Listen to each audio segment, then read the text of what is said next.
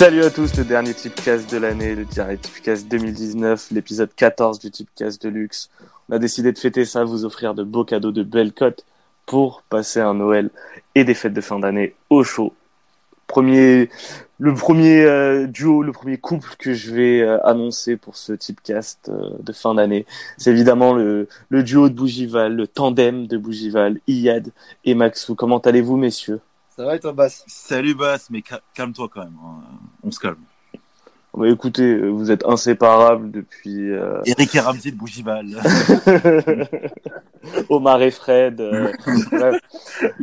Vous avez, vous avez, vous avez le choix. Un autre un peu plus, un peu plus solitaire, un peu plus euh, suave également. Le, la révélation de cette année 2019, il a démarré sur, euh, il avait démarré sur la Ligue des Champions, Rico? Euh, Ligue des... Non, c'était pour votre, euh, pour Ah, votre oui, c'était- euh, anniversaire. Ouh. Ah bah pour l'anniversaire, bah, tu vois. Comme Oh quoi. là là. J'avais, soufflé les bougies, si je puis dire. tu as, tu as conquis, tu as su conquérir le public de par ta voix et ta, et ta, et tes, et tes, et tes arguments. Euh, Mais, ça va en tout cas, Rico. Est-ce que tu es prêt pour, euh, Bah, ça va, bah, ça, ça- tout va bien. Les tickets tags vont bien. Ça va très bien. Laurel et Hardy? On, on, on peut tenir toute la soirée avec euh, les duos, donc euh, on, on continuera comme ça. En attendant, Ça je vais faire, fil rouge. je, je- je vais, euh, je vais faire le programme. Alors, Manu a pas pu euh, être présent sur ce typecast. Dans de sagesse, il est sous codéine, donc malheureusement il peut, il peut pas participer. Majdi non plus n'a pas pu participer. Il sort d'un d'un D'un gros gros tournage. tournage. Il sort d'un gros tournage. euh, Bon, Majdi, il a pas encore le coffre nécessaire pour faire deux émissions la même journée. C'est pas le cas euh, d'Iyad qui il y a deux jours faisait une émission spéciale classico. Belle réussite d'ailleurs en termes de, de code passé. Iyad. T'inquiète, t'inquiète, on est ensemble. Voilà, merci. Non, t'inquiète, mais t'inquiète, je me désolidarise pas du tout. Hein. Le 0-0. euh. en tout cas, je vous fais le, le programme pour ce pour cette dernière de l'année. Donc, on va démarrer avec le flash de, de Rico. Ensuite, on aura la, la chronique de Maxou, chronique sous forme de bilan, euh, Ligue 1 Europe de, de cette de cette année pour certains ou de, de cette demi-saison, ce qu'on a aimé ou ce qu'on n'a pas aimé. Ensuite, on partira sur le match focus en Europe. Ça va être City face à Leicester avant, avant de terminer avec les, les deux flashs européens. Ça sera Iyad et moi. Donc, Rico, je te laisse commencer avec ton flash. Bah, très bien, très bien, merci. Donc, euh, on va commencer avec Monaco-Lille. Donc, euh, nul ou Lille et les deux équipes marquent qui est coté à 2,50. Donc, c'est deux équipes qui viennent de jouer l'un- l'une contre l'autre et euh, on a vu un très net avantage côté, côté Lillois. Attention cependant au fait que Monaco va aligner son, équipe type et ce sera un peu plus compliqué pour Lille, je pense. Ensuite, Nantes-Angers. Nantes qui est intraitable à domicile contre les équipes de son niveau, voire moins. Angers à la peine depuis, euh, quelques matchs. Donc la victoire de Nantes qui est bien cotée à 1,90. Marseille-Nîmes, donc là euh, le deuxième contre l'avant-dernier. Marseille qui gagne avec deux buts d'écart, au moins deux buts d'écart, pardon, qui est coté à 1,70. Montpellier-Brest, donc du spectacle, les deux équipes marquent et plus de 2,5 buts dans le match qui est coté à 2,20. Et Dijon-Metz, euh, je vois des buts aussi. Donc la victoire de Dijon ou la victoire de Metz et les deux équipes marquent qui est coté à 3,15. T'as décidé de nous régaler pour, euh, pour Noël. J'aime ça, Rico. Un peu de fantaisie. Un autre qui, qui régale, c'est, c'est Maxou. Il aurait pu faire sa chronique tout seul et parler de ce dont il avait envie. Il avait au contraire envie de débattre avec nous et de partager un beau débat avec nous sur le, le bilan. Est-ce que, alors, Ma- Maxou, est-ce que tu as été emballé par euh, cette première moitié de saison? Est-ce que tu as kiffé, comme diraient les jeunes de, de Bougival? Les petits cons de votre âge. Alors, Bass, ouais, du coup, pour, pour parler de cette première partie de saison euh, en Ligue 1, est plutôt, on va dire, surprenante, on peut en tirer une conclusion, c'est que notre Ligue 1 euh, va mal. Elle se porte très mal. Et, euh, pour cela, on peut, euh, on peut voir sur, sur différents aspects. D'un premier côté, oui, on va dire que la Ligue 1 euh, est homogène. Oui, on va dire que les équipes ont réussi à, à accrocher des gros, etc. Mais justement, je pense que si la Ligue 1 se porte mal, c'est que les gros se portent mal. Que ce soit en Europe ou que ça soit en Ligue 1. Et on le voit, on le voit clairement. Comme on peut parler d'une équipe comme Lyon qui est en crise, une équipe comme Monaco qui n'a pas réussi à, prendre le bon coach, même si ça va un peu mieux, une équipe comme Saint-Etienne qui est 11e. Euh, et mine de rien, j'ai pas forcément envie de m'attarder sur les, les, euh, les placements, euh, quoi, les positionnements dans ce classement, c'est plus au niveau des points où ça, où ça me choque. C'est que la plupart des équipes, elles ont un nombre de points que devrait avoir une équipe qui joue le maintien à la moitié de saison. Et c'est vraiment très grave, c'est que les grosses équipes ne prennent pas le bon coche et surtout euh, se, ne se lâchent pas et, et, proposent rien au niveau du jeu, que ce soit la Ligue en général ou les grosses équipes, personne ne propose rien.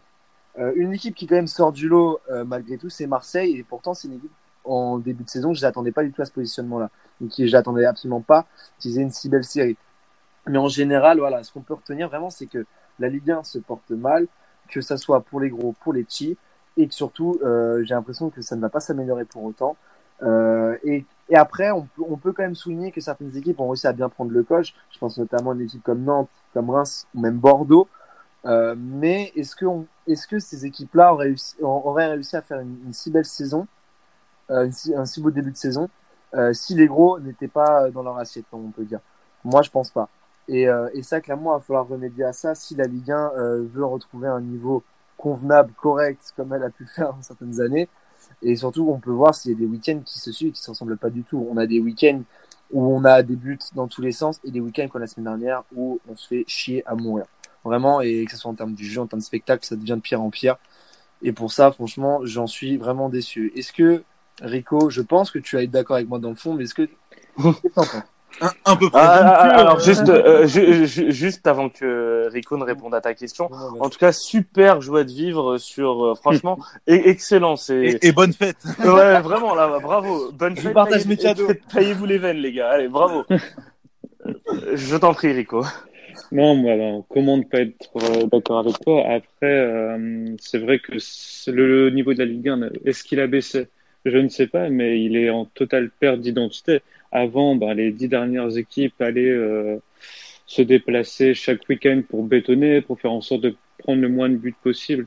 Ok, c'était pas beau à voir, mais au moins on savait, on savait ce qu'allait se passer. On, enfin, même pour parier, je pense que c'était beaucoup plus facile. Mm. Tandis que là, chaque équipe est devenue régulière.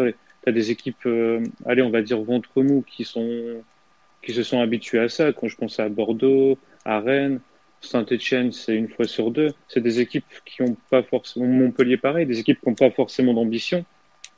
Les équipes bas de tableau, ben, ils sont capables d'aller gagner euh, chez les gros et, et après, bon, dans cinq matchs, on va pas les voir. On sait pas forcément à quoi s'attendre avec eux. Le niveau plan de jeu, c'est zéro. Enfin, ils sont capables de virer des coachs pour reprendre encore pire. Enfin, c'est Mm. vraiment. tu penses à Comboiré dans- c'est ça? Oh, pour, pour ne citer que lui, je pense que, je pense que ben, par exemple, Toulouse, ça reflète exactement le, le néant. On ne sait pas ce qu'ils veulent faire. Ils ont Mais- des joueurs, on ne sait pas, on sait pas ce qu'ils font. Ils ont, enfin, moi, je, suis joueur à Toulouse en ce moment. Je me, enfin, je fais en sorte d'être blessé ou je simule un truc ou, mais c'est pas possible. C'est pas possible de, de virer un coach pour prendre pire. Enfin, il n'y a aucun projet de jeu. Moi, même, enfin, encore pire que d'être joueur de Toulouse, je pense que c'est d'être supporter de Toulouse. Mais il n'y a pas que, il y a toutes les équipes de bas de tableau. Après, il y a les équipes irrégulières qui vont gagner 3-4 matchs. Après, on va pas les voir pendant 6 journées. Il y a des équipes qui vont, qui, enfin, comme Lille. Lille fait pas un bon début de saison. Au final, ils ont gagné 3 matchs de suite. Ils se retrouvent sur le podium. On, on ne sait, on ne sait trop comment. Mais, mais, mais je, trouve, que Lille il y a une explication euh, euh, Oui, sûr. t'as eu des départs t'as une Ligue des Champions à digérer Euh, Toulouse, bon, je pense que la pr- principale explication, c'est que tu as un président qui est aux abonnés absents, et après, c'est un club qui a enchaîné les saisons dans le ventre mou, et à un moment donné, en Ligue 1, plus tu stagnes, plus tu te rapproches du moment où tu vas descendre, et c'est les pires descentes, parce que, ben, euh, on peut se rappeler euh, à un moment donné du RC Lens et tout, une descente, ces ce genre de descentes sont très difficiles à vivre, et c'est très dur de remonter après ça. La JOCR également, euh, je pense que Toulouse finirait un peu pareil. Après, c'est mon Mais avis. je pense euh, que ouais, entre les, enfin la Ligue 1 a quand même un tournant où entre les projets trading, euh, les projets clubs familiaux, un peu comme à Montpellier, tout ça. Et je pense qu'on manque cruellement, au-delà de bons joueurs, de bons dirigeants en France. Et euh, on, ça fait que les, enfin on s'y retrouve plus, quoi. On s'y perd totalement. À Bordeaux, au final, c'était projet d'acheter des jeunes pour revendre. À Nice, c'était de se reconstruire tout ça. Et il y a rien, il y a rien. Et au moins, ce que, ce que j'aime à Lille, c'est que le projet training, il a assumé, il est respecté. À Monaco, ça a été pareil, ça a été respecté. Saint-Etienne, c'est, c'est pas bon en termes de résultats, mais leur, euh, leur salary cap, tout ça, c'est respecté. Il y a au moins une ligne de conduite, mais il y a des clubs, il n'y a rien de tout ça, et c'est très inquiétant pour la vie. Après, tu as des équipes moyennes, euh, normalement, dans les, dans les éditions précédentes, qui aujourd'hui se démarquent un petit peu et qui ont vraiment une identité de jeu qui est, euh, qui est affichée. On pense à Nantes, on pense à Reims, même si c'est pas du tout spectaculaire, ils respectent ce qu'ils veulent faire depuis le début aussi, ou encore Angers. Ça, c'est des équipes vraiment de bas de tableau, qui, euh, de, de milieu de tableau normalement plutôt, qui, elles, ont pris le bon coche et elles ont su profiter de ces, ces, ces faiblesses sur les, sur les autres équipes. Après, la seule certitude que tu as réellement aujourd'hui, je pense, quand tu regardes le classement, c'est les cinq derniers. Tu sais que ça sera ceux-là, c'est tout. Mais le reste, franchement, c'est tellement serré et c'est tellement. Tu penses que les cinq derniers, tu, tu sais? Tu les as pas, dans le, pas, dans le bon ordre, mais tu les as. Je pense que, je pense que, ok pour pour Toulouse, mais après. Euh, Nîmes, euh, pareil. Nîmes, Dijon, Nîmes, Dijon, je pense Dijon, que ça va finir dans. dans... Ah, non, la charrette. Moi, les gars, je vous dis attention, Dijon. Moi, je pense que Dijon va va se maintenir. Qu'est-ce que t'as avec Dijon, toi Ils ont gagné une fois à Reims, ça y est. tous les week-ends, vous allez voir Dijon, mais non. Il... Comment ça, tous les week-ends Ah ouais, t'exagères. Pas bon. Non, bien sûr, j'exagère, mais. Tu traînerais pas avec Majdi Benz, toi Non, mais en fait. Pas assez, pas assez à mon goût. Non, mais tu sais comment ça se passe un moment en, en, en seconde moitié de saison. Il suffit que t'es, bah, en fait, t'es la bonne série de victoires au bon moment et t'arrives à accrocher un maintien. Euh, bah justement, Lille, Lille il y a deux ans, tu beaucoup ne les voyaient pas euh, se maintenir et pourtant ils sont maintenus grâce à, à une, une, bonne alors je ne vais pas comparer Lille de l'époque à, à, Dijon mais non non évidemment évidemment euh, tout, encore faut-il faire cette euh, cette série de victoires mais vu le niveau actuel de la Ligue 1 une série de victoires d'une équipe même euh, qui joue le maintien ça honnêtement ça ça se prend après on n'y est pas encore mais moi je pense qu'il y aura l'un des trois va se, va se sauver. Et surtout, n'oubliez pas, il y a le match de barrage. Après, je vois pas, je vois pas Dijon se... Pour moi, Dijon-Nîmes, ça va être très, très, très compliqué. Toulouse, Toi, as quelque chose. Toulouse, on sait que c'est mort, mais. Euh, mais bon, ça, euh, Toulouse, on sait qu'il y a un problème avec Toulouse. Et ah, Iyad moi, plus, hein, bon. Iyad en a parlé. Iyad en avait parlé euh, bah, dès le début et. Pendant a, cette émission, euh, je me suis, je me suis calmé là. il, il, avait raison.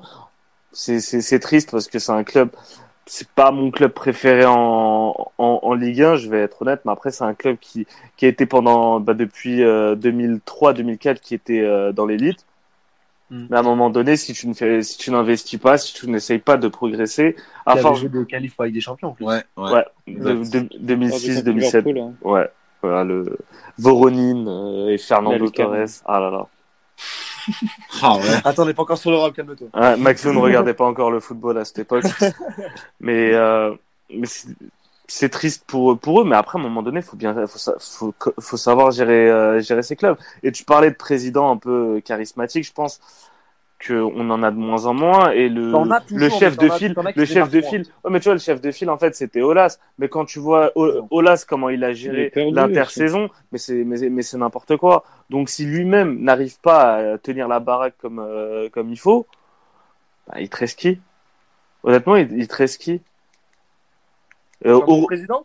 Oui bah, Après, voilà, que comme je, je, reviens sur mon argument tout à l'heure, c'est que tu as des équipes de milieu de tableau normalement qui arrivent à se démarquer. Le président de Reims, par exemple, Caillot, qui est un super président, président d'Angers également. Voilà, tu as quand même, bon, je vais pas dire non, parce que de, de, comme, euh, Valdemarquita, euh, bof, mais, mais voilà, quoi, on va dire. Est-ce que c'est capable de plus? Comment? Est-ce que c'est capable de plus?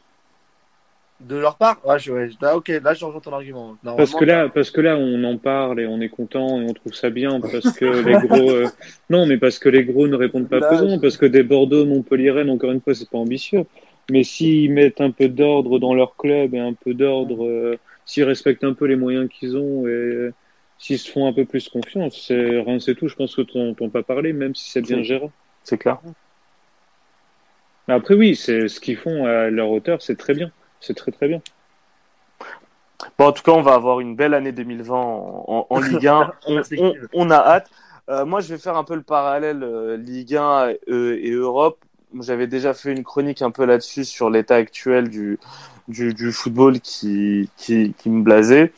Moi, ce que je tire de cette première euh, moitié de saison, c'est très peu d'équipes qui, qui pratiquent un beau football, que ce soit en Ligue 1 ou en, ou en Europe. Euh, le VAR est en train de, de tuer l'esprit euh, pour moi du, du, football de toute façon. En tout cas moi qui étais contre la vidéo avant euh, avant son instauration, bah, ça confirme ce que je pensais.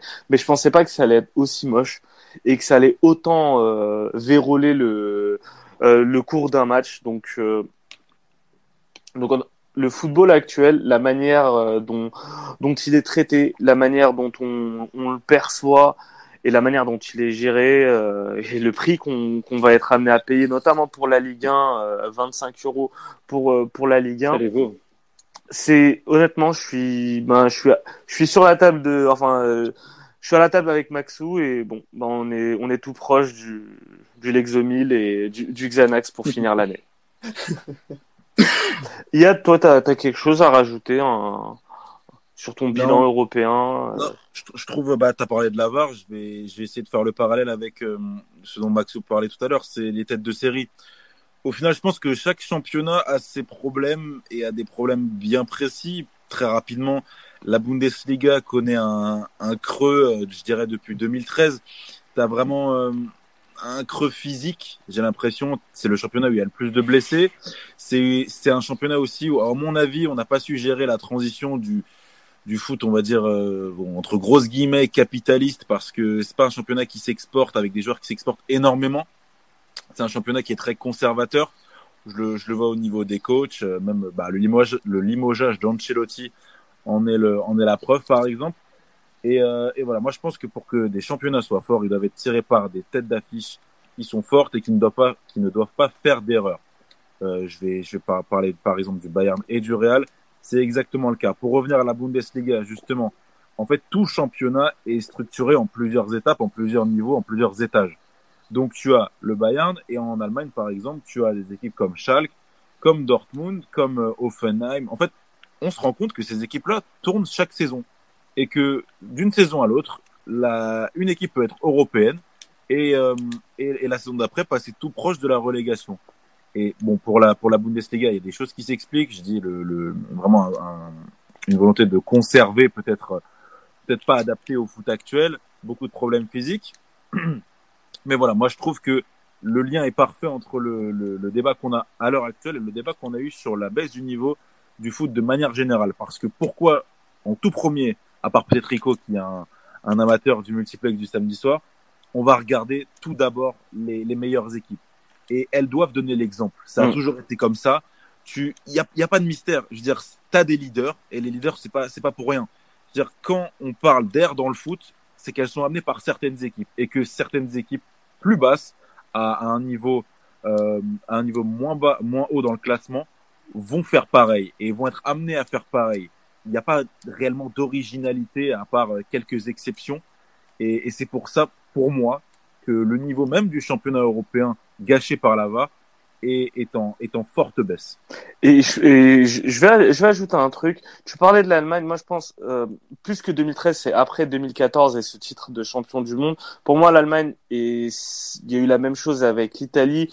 Et je pense qu'on a la même chose avec l'Espagne. C'est l'identité de ton championnat et la, la culture que footballistique que tu as dans, dans, dans ton championnat, le football que vont pratiquer tes, tes équipes. Et comme tu l'as dit, c'est d'abord les, les leaders qui instaurent un modèle et après, soit tu as des équipes qui vont suivre ce modèle ouais, ou soit tu as des rivaux qui vont aller contre ce modèle. Et cette, cette, lutte d'idées, cette lutte de philosophie, c'est ce qui fait le charme d'un championnat. C'est ce qu'on a eu pendant, euh, pendant ces trois dernières années, seulement en première ligue avec Guardiola Klopp, mais on, on, a ça nulle part ailleurs. Si peut-être à un moment donné en, en, Italie, Sarri versus Allegri, de manière de concevoir le football qui, est, qui sont opposés, mais c'est ce qu'on aime en fait, c'est ce qui nous, ce qui va nous faire aimer le football parce que le football, et je pense, euh, est au-delà de d'une seule philosophie. Il y, a, il, y a, il y a constamment des débats sur le football, on refait constamment un match, mais tu peux pas avoir un match comme tu as vu hier. Euh, euh, Barça Real, un match qui est censé être la crème de la crème, censé être le meilleur match de l'année, le plus beau match de l'année, les meilleurs footballeurs du monde,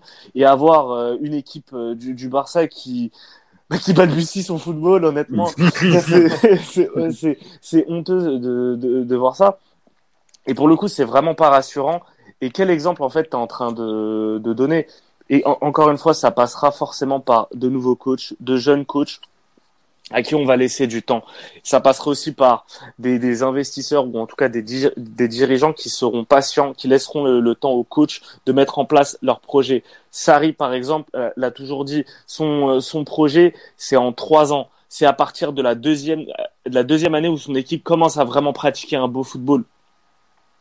Donc, au lieu de juger et au lieu de prendre des décisions après un an, patientons et laissons le temps. Mais dans ce cas-là, il faut une certaine réciprocité et une certaine honnêteté envers le public. Et notamment en France, où je trouve que, et là j'en veux pour le coup aux, dirigeants de, de, de, clubs français, c'est qu'on on se fout pas mal de la gueule des supporters et de ceux qui vont au stade parce que on, on fait beaucoup de promesses.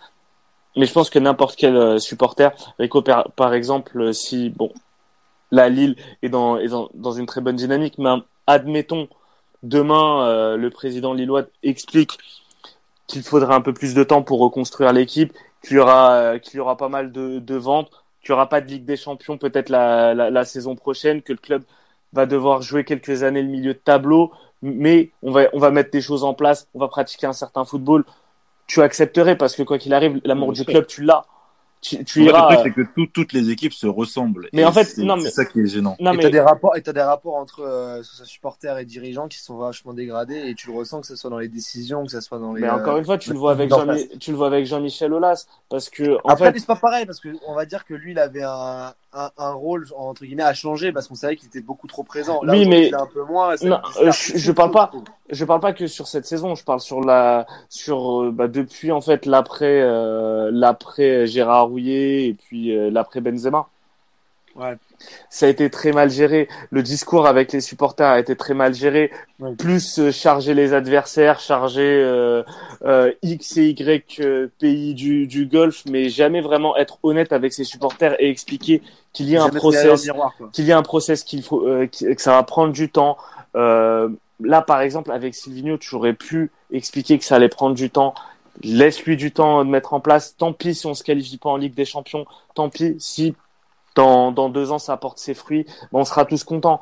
Non, je préfère mentir à tes supporters, leur, fait, leur faire croire que tu vas, tu vas jouer le titre. Au final, quand, quand tes supporters payent leur place et voient un match qui, qui n'est pas celui d'une équipe qui a le niveau pour jouer le titre, bah ils se plaignent. Et donc tu fais quoi? Bah après tu vires euh, l'entraîneur. Et à chaque fois c'est un cirque sans fin parce que tu prends les supporters pour euh, pour des clients. Mais après les clients ils réagissent comment? Bah ils finissent par euh, par siffler et, et protester bah, contre les joueurs. Il y, y, a aussi autre chose et et ça c'est un facteur qui est quand même à prendre en compte dans le foot d'aujourd'hui, c'est l'obstacle financier. Pourquoi tu ne laisses pas le temps à ton coach? Parce que tu as besoin de résultats rapidement pour vendre des joueurs, pour te qualifier en Coupe d'Europe, alors que des fois tu vas être ridicule dans cette Coupe d'Europe. Alors ça n'a aucun sens, mais pour certains clubs qui doivent survivre ou payer un stade euh, comme Lyon, alors je suis d'accord, la communication a été euh, désastreuse autour de ça, au lieu de dire tout simplement on n'a toujours pas fini de payer le stade euh, et, et au lieu de promettre des, des, des champions du monde comme il l'avait fait en 2018, je crois. Ouais. Ça, au niveau de la communication, c'est désastreux. Mais je pense que la donnée quand même à prendre en compte, c'est l'obstacle financier. Pourquoi les joueurs ne restent pas longtemps en Ligue 1 C'est un autre débat, mais ça en fait partie aussi. mais non, mais c'est typique le profil d'équipe justement pour de, pour se poser la question pourquoi les gens ne restent pas en Ligue 1 parce qu'encore une fois il y a plein de joueurs qui estiment le niveau de la Ligue 1 comme un niveau de tremplin pour aller chercher les autres championnats. Ah, mais après faut aussi regarder. non mais le problème le problème pour moi déjà des clubs de Ligue 1 c'est que les clubs de Ligue 1 surpayent leurs joueurs à partir du moment où tu surpayes un joueur parce que tu prends une décision de d'augmenter le salaire d'un joueur après une bonne saison, bah forcément tu t'engages à une, euh, une obligation de retour sur investissement. Les droits TV c'est autre chose. Les, les, droits TV c'est autre chose, c'est un truc qui c'est une espèce de bulle euh, spéculative qui existe pour moi depuis 2006 et, et l'augmentation des droits TV sous euh, sous Frédéric Thirier et plus et chaque année et enfin à chaque renégociation en fait, la Ligue a de la chance d'avoir un nouvel acteur qui rentre en jeu. Mais à un moment ou un autre, ça va pas marcher. À un moment ou un autre, le public, les mecs devant leur télé, ils en auront marre d'être pris pour des cons. Et, et, ça, et ça va, et ça va péter. Et les clubs, les clubs ne pourront plus surpayer les joueurs, les joueurs vont se barrer, et tu vas te retrouver avec des joueurs de faible niveau. J'ai envie de te dire, tant pis. L'amour, l'amoureux de, son, l'amoureux de son club comme euh, comme Rico, euh, il continuera d'aller au stade. Même si son club descend des deux, même si son club va en national, il ira quand même au stade. Donc, au, au, au, au fond, laissons, laissons le, le, le, football aux vrais amoureux du club et arrêtons de mentir et à traiter les, les, les supporters comme des de, de, vulgaires clients à qui on promet monts et merveilles. Ça ne sert à rien. Au moins, je pense que les dirigeants s'éviteraient les problèmes euh, qu'ils ont, et notamment bah, euh, Sadran à l'heure actuelle ou euh, Jean-Michel Aulas. Bon, je pense que on a, on, on a fait assez, on passe assez de temps sur, sur ce débat. Est-ce que vous avez des choses à rajouter? Je suis bien fourni. Oui, il y a, il y a beaucoup, beaucoup, beaucoup, de choses à dire, mais on, on je pense qu'on aura le temps, ouais, on aura le temps autour d'un d'un verre après le repas de Noël. Exactement. En tout cas, nous, Yann, c'est à nous de jouer. On va parler football européen et on va parler de cette, de cette rencontre, de ce gros choc samedi entre Leicester, entre Manchester euh, City et Leicester. Alors, il y a pas, un, y a pas un petit flashounet avant, non? Ah oui, le, ah, le, le, le, le, petit flashounet. Le flash de Maxence. Tu m'oublies, tu m'oublies. Du coup, j'y vais, du coup, c'est bon, je m'impose. Non, bah, vas-y. Hein. bon, du coup, pour notre cher Ligue 1, qu'on a fortement bien débattu euh, juste avant, donc euh, ce, ce week-end, donc on a dit multiplex, je vois pour euh, Montpellier-Brest, Montpellier ou nul et BTTS à 2-15, donc des matchs, euh, matchs largement ouverts avec beaucoup de buts. Pour Monaco-Lille, je vois un Ben Yedder, buteur à 2-30. Enfin, cette, cette enfin. Fois, je là. là, je le sens là-bas, là, je le sens parce que il a pas, il a très peu joué euh, mardi et puis euh, je pense que il va vouloir marquer son petit but euh, ce week-end avant la trêve. Pour un Lyon, j'ai Lyon et moins de 2,5 buts dans le match à 4-20. Oui, je vois Lyon parce que Lyon à l'extérieur, c'est limite mieux qu'à domicile. Je pense qu'ils vont être plus relâchés et, et je vois très peu de buts dans le match parce que c'est Reims en face. Nantes-Angers, je vois Nantes gagne de 1 but exactement à 3-10. On sait que les matchs nantais et les matchs d'Angers, c'est souvent des matchs fermés avec peu de buts. Et enfin, j'ai Nice-Toulouse, donc euh, the rencontre de Ligue 1. Euh, nice ou nul, et moins de 2,5 buts dans le match à 2,25. C'est bien, t'as parlé anglais, on va, on va pouvoir faire la transition avec ce match anglais. Euh, tu as aussi appris de tes erreurs, tu as enfin mis euh, Wissam Ben Yedder, j'espère pour toi. Au, ouais. au plus mauvais Et, euh, et d'ailleurs, bah, d'ailleurs, j'invite nos auditeurs à aller regarder le, le, le, le Lotto Chips où c'était no, notre match focus entre euh, la SM et le LOSC avec un, un débat intéressant entre Majdi et moi. Majdi qui bah, ne croit pas en, euh, en Lille, alors que moi je vois vraiment Lille gagner euh, cette rencontre. Voilà, petit, petit teasing. En attendant, il y a. sauf le cœur de Rico. voilà, moi de toute façon, le, le, but c'est de plaire à Rico. Hein. C'est, c'est, c'est le modèle. on, on avait compris. Hein. Ah, et c'est bien parti. donc, mais, euh, donc, Iad, je te laisse enchaîner avec euh, notre match focus. Le match focus City-Leicester, rencontre de Première Ligue, samedi 18h30. Il y a deux gros, euh, deux gros matchs sur cette journée. D'ailleurs, le Tottenham-Chelsea du lendemain est disponible sur le Lotto Tips également. Alors, sur ce match-là, on a, euh, bah alors déjà pour situer au niveau des classements, on a le deuxième face au troisième. Donc Leicester est devant Manchester City. Et sur ce match-là, moi, je vais, je vais voir euh, l'upset, comme on dit, euh, comme on dit chez les, chez les Anglais. Et, euh, et je vais voir l'avantage côté Leicester. Pourquoi? Parce que on a déjà parlé de City. Je vais essayer de pas trop me répéter, mais, mais c'est une équipe qui, à mon avis, sur le match-là, si elle encaisse le premier but, n'a pas la capacité ni mentale ni tactique pour répondre, pour répondre à Leicester. Je trouve que Leicester ressemble un peu à un Liverpool qu'on a connu récemment, dans le sens où c'est une équipe très explosive qui sur un sur un, un, court moment, un, un, temps fort euh, qui peut bah, qui peut durer assez longtemps. Euh, on se souvient du, du 0-9 face à Southampton par exemple, euh, peut peut enchaîner peut enchaîner les buts. Et, et, pour moi, ils ont la capacité. On parlait de tout à l'heure de d'opposition d'idéologie. D'une certaine manière, on peut on peut faire le parallèle étant donné que l'équipe de Guardiola est une des seules équipes encore idéologiques en Europe et que Leicester a un jeu sans caricaturer euh, assez anglais porté par par Jimmy Vardy devant, ça va très très très très très vite. Donc euh, une pure équipe anglaise comme on les aime. Et, et sur ce match-là, City n'a plus pour moi cette cette souveraineté qu'il pouvait avoir euh, à domicile face au gros, face à United, euh, c'était c'était mérité de perdre. Ah, c'était très très laborieux côté euh, Citizens. Ouais ouais non, c'était United méritait de gagner. Et pourtant United n'est pas bon cette saison.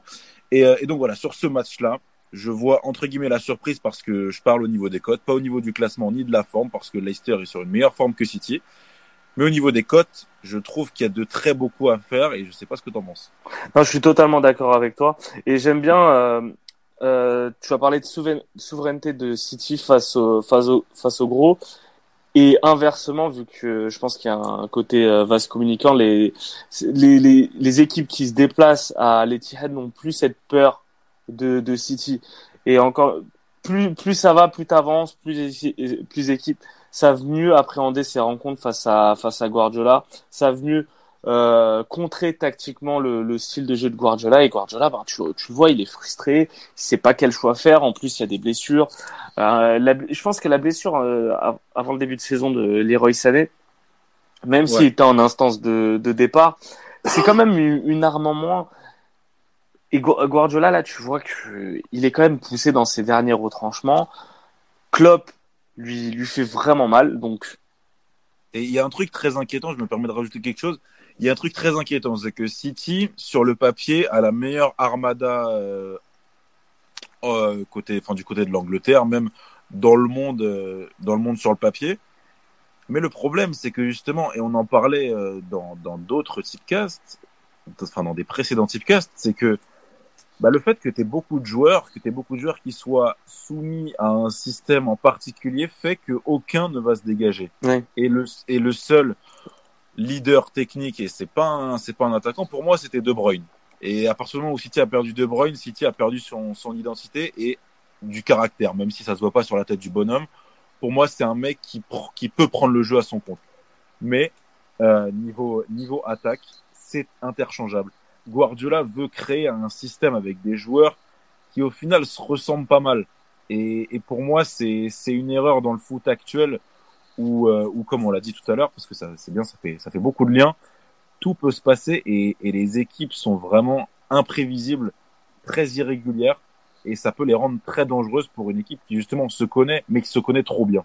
Je suis, je suis totalement d'accord avec toi. Écoute, honnêtement, j'ai rien à rajouter, donc euh, si tu me le permets, je, je vais aller avec mes tips. Format type clash. Vas-y. Tu me permets? Je te permets. Merci, l'ami. Alors, sur, sur, ce match en, euh, en 1 N2, je suis parti sur un petit truc safe. Leicester ne perd pas ou perd de 1 au moins, c'est coté à 1,74.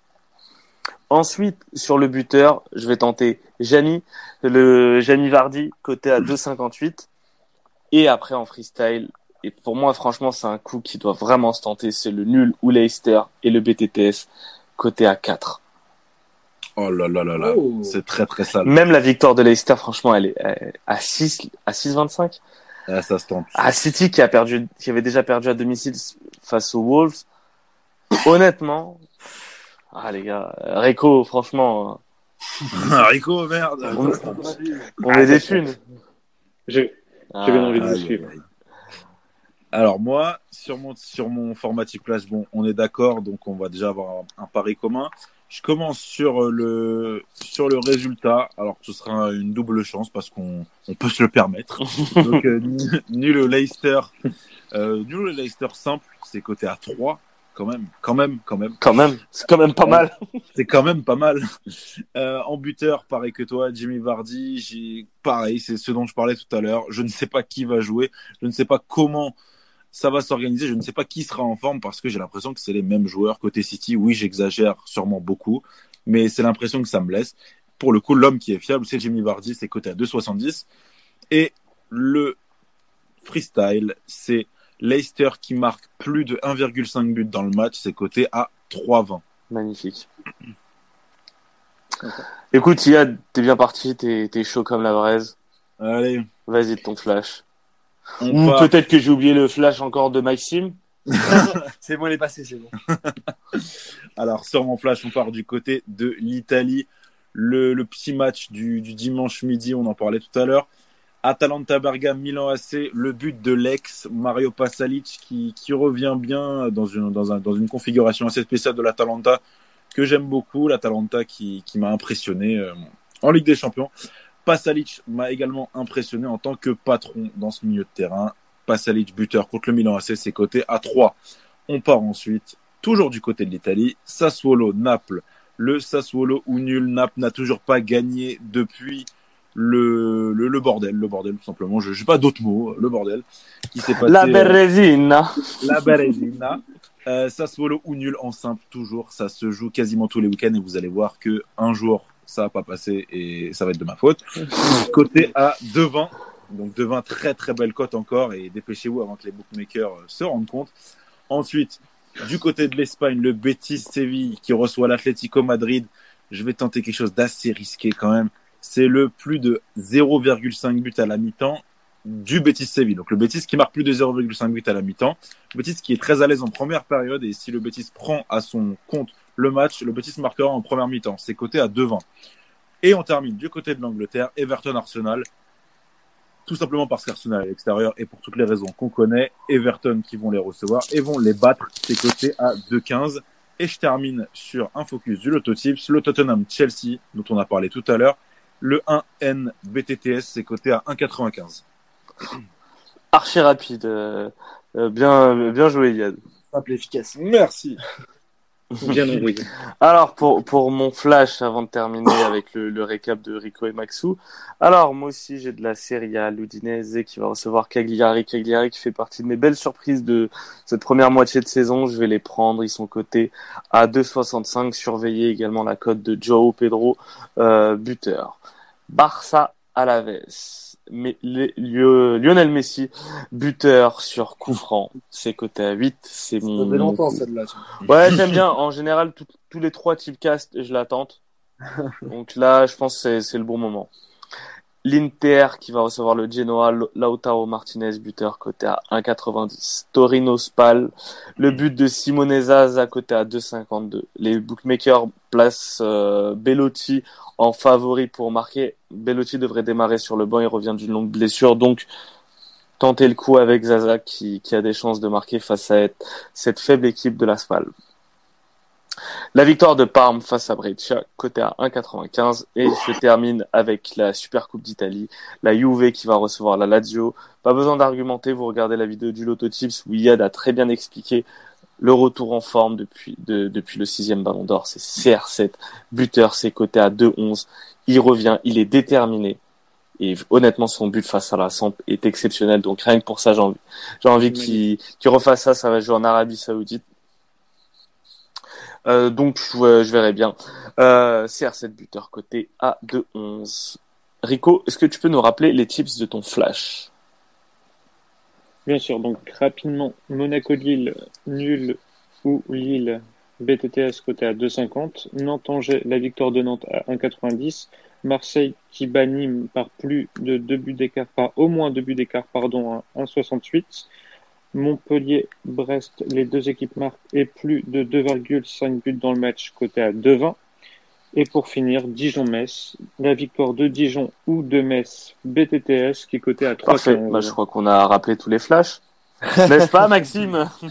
Ah, je pense, euh, non, je sais pas. Allez, je t'en prie, vas-y. Donc pour Montpellier-Brest, j'ai Montpellier au nul et BTTS à 2,15. Euh, pour Monaco-Lille, j'ai Ben Yedder buteur enfin à 2,30. Euh, pour Reims-Lyon, j'ai Lyon et moins de 2,5 buts dans le match à 4,20. Pour Nantes-Angers, j'ai Nantes gagne de 1 but exactement à 3,10. Et enfin, pour Nice-Toulouse, j'ai Nice ou nul et moins de 2,5 buts dans le match à 2,25. Parfait. Eh bien, avant de clore cette émission, je vais vous faire quelques, quelques petits rappels. C'est le dernier typecast de, de l'année 2019, mais c'est pas la dernière émission.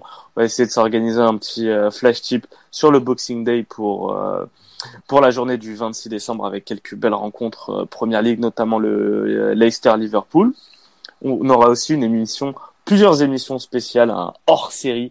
Euh, vous verrez très bien la thématique de ce hors-série. Je pense que ça peut intéresser. En tout cas, ça vous concerne tous, les gars. Donc, il y aura pas mal de, de participants.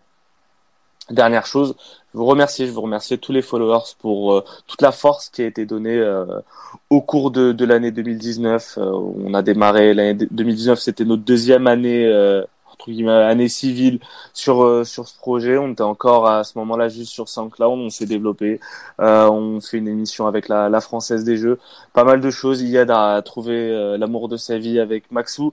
Il y a eu beaucoup de bonnes nouvelles en fait sur sur cette année. C'est grâce à vous, grâce à la force que vous nous donnez. Je vous remercie. Je demanderai de On vous remercie.